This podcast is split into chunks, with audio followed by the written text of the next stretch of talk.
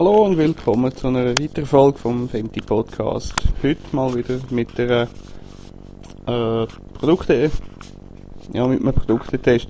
Und zwar ähm, stelle ich heute meinen MP3-Player vor. Das ist äh, ganz ein praktisches kleines Teil. Es ist vom Mikro, M-Budget. ja, gibt's fängs. Auch das heute. Ähm, er ist äußere Ausmaß etwa so groß wie ein USB-Speicherstick, vielleicht doppelt so dick, weil es noch Batterie drin hat. Ähm, ja, äh, hat 1 GB Speicherkapazität und man kann ihn per USB an PC anhängen. Äh, dadurch, dass es dass er keine spezielle Software braucht, sondern einfach äh, das Mass Storage Device ist, also wie, wie ein Speicherstick angesteuert wird, kann man ihn mit Linux, mit Windows und mit macOS benutzen und vermutlich auch mit allen anderen Betriebssystemen, die USB unterstützen. Ja, und bis jetzt habe ich also von dem her kein Problem gehabt. Ähm, aber wie gesagt, braucht keine spezielle Software. Das heißt, man kopiert halt seine MP3s drauf und äh, kann die nachher dann hören. Das einzige Problem, was es kann geben, ist, wenn man vergisst zu mounten, respektive zu deaktivieren, also einfach rauszieht, ohne dem Computer zu sagen, hey du, ich will jetzt äh, das USB-Gerät äh, entfernen. Nein, es also gehabt, dass er nicht mehr recht hat starten weil er kaputte Files ähm, auf, auf dem Speicher gehabt hat. Ja, ist ein bisschen blöd, aber ähm, ich habe die dann einfach gelöscht und dann hat es wieder funktioniert. Ja. So, also, ähm, er spielt MP3s ab. Er kann anscheinend auch Windows Media Files und auch mit DRM. Zumindest steht das auf der Packung. So richtig ausprobiert habe ich das noch nicht. Ich habe bis jetzt nur MP3s gefüttert. Äh, MP3s und Wave-Dateien. Wave kann er auch. Hingegen, aber MP3 spielt er wirklich alles ab. Und zwar vom miesesten 8 Kilobit MP3 bis zu 320 Kilobit ähm, mit Constant Bitrate oder mit äh, variabler Bitrate. Er kann ID3-Tags darstellen. Also äh, scrollt das dann zwar relativ langsam auf dem Display durch, das Display ist beleuchtet, es hat eine blaue Hintergrundbeleuchtung, wo man kann einstellen wie lange sie jeweils leuchten Von zwischen einer Sekunde bis einer Minute kann man das frei einstellen. Ähm, je nachdem braucht es mehr oder weniger Batterien.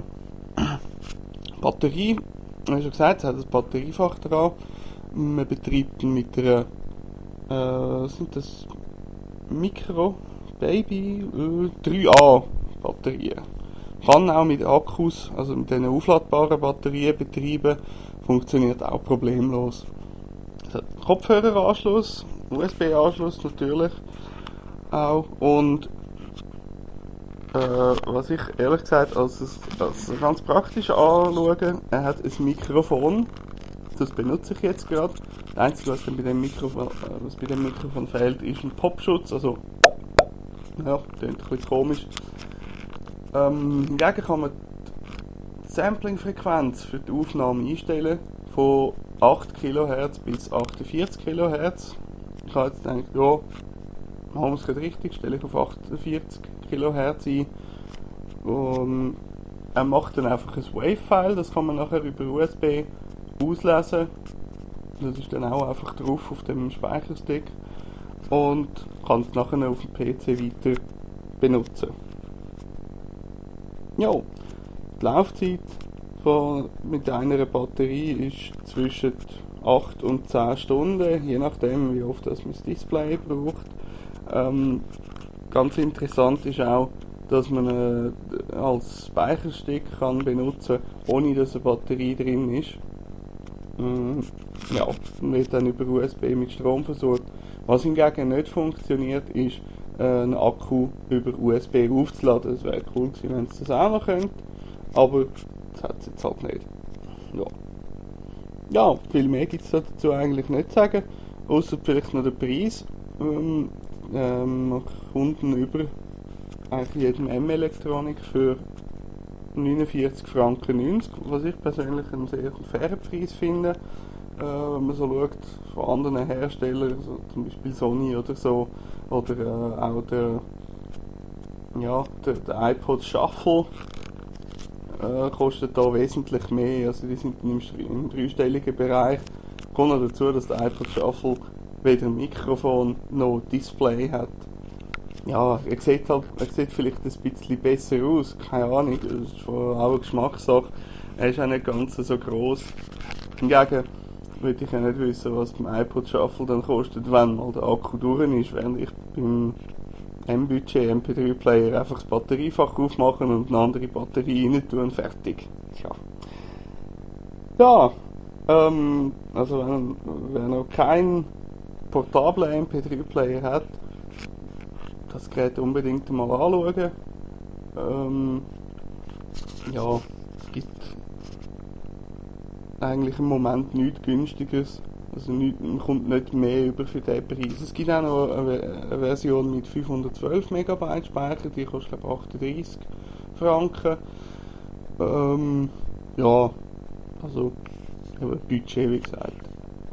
Mit in der Packung ist auch noch ein Kopfhörer hm, den habe ich jetzt ehrlich gesagt aber nicht benutzt, weil hm, ich, es sind so Kopfhörer, wo man kann ins Ohr äh, stecken, also die, die, ja, die, die Ohrstöpsel. Und ähm, ich hasse die Dinger einfach. Also ich habe lieber mit einem Bügel, ich habe die also separat dazu gekauft. die äh, haben zwar fast gleich viel gekostet wie der MP3-Player, aber ähm, es lohnt sich. Also äh, äh, Soundqualität ist ja auch abhängig vom, vom Kopfhörer. Was der MP3-Player, wenn es gerade noch bei Soundqualität haben, auch noch hat, ist ein, ein, ein Mini-Equalizer mit vorgegebenen, Einste äh, vorgegebenen Einstellungen. Also kann ich stellen äh, Rock, Jazz, Pop, Classic oder ohne alles. Und ähm, also ich habe meistens auf die Einstellung Rock und ja, der Bass kommt da ganz ordentlich mit dem Kopfhörer oder auch mit Aktivböckchen angehängt. Äh, tipptopp. Ja, dann wäre ich eigentlich schon langsam durch mit erzählen.